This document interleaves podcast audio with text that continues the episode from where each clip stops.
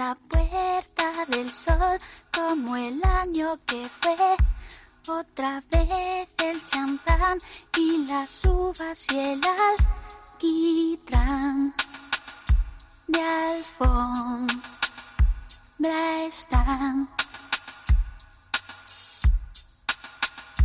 Los Nos queda un día para acabar el año, para tomarnos las uvas, para cerrar etapas y abrir otras nuevas. Hoy llevamos a examen una de las noches más importantes del año y sobre todo su eficiencia energética. ¿Alguna vez nos habíamos planteado cuánto de sostenible y eficiente es el acto de las campanadas de fin de año? y en el reloj de antaño como de año en año.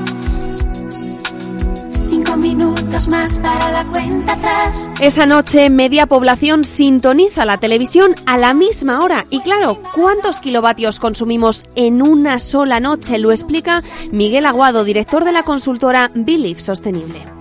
Más de la mitad o en el entorno de la mitad de la población española. Eso tiene un consumo de 300 millones de kilovatios hora, que es una barbaridad para tan poco tiempo, pero es verdad que nos juntamos muy pocas veces tantos en, el mismo momento para hacer lo mismo.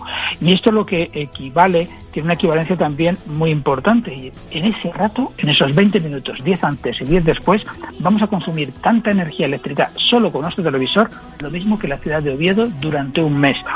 En solo 20 minutos consumimos lo mismo que encender la ciudad de Oviedo durante todo un mes. Una barbaridad. Esto solo viendo la televisión. Pero ¿y si nos centramos en las uvas? ¿Son energéticamente eficientes? de que son más de 2 millones de kilos, 2 millones 197 mil eh, kilos de uvas durante la noche de esas 12 campanadas, que es la media de lo que estamos consumiendo, ya solamente en agua estaríamos consumiendo el equivalente a 326 piscinas olímpicas.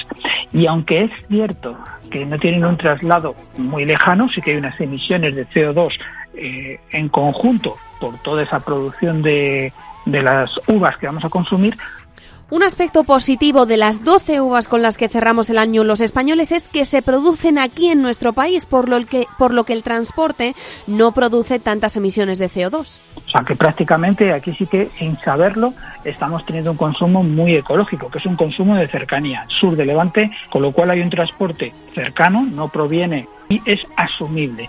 Miguel Aguado nos da un consejo, comprar las uvas que realmente necesitemos, 12 por persona y alguna más por si pasa algo, pero no derrochar, porque de hecho en estas fechas es donde más consumimos, nos reunimos todos en casa, encendemos la calefacción, abrimos más la nevera o desperdiciamos más comida. La temperatura fresca que tiene dentro cuando lo abrimos para ver qué es lo que hacemos, qué es lo que cogemos y lo dejamos con la puerta abierta. Coge la temperatura del ambiente y otra vez más que tiene que funcionar el motor.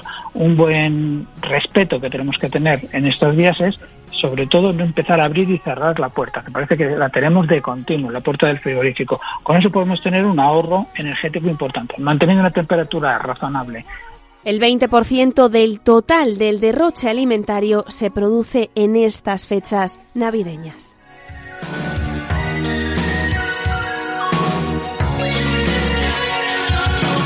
Venga, que este año va a ser el año de la concienciación al 100%, el año de la sostenibilidad, de la eficiencia energética, para que en el 2024 el planeta pueda decir que acaba el año habiendo ganado más tiempo de vida.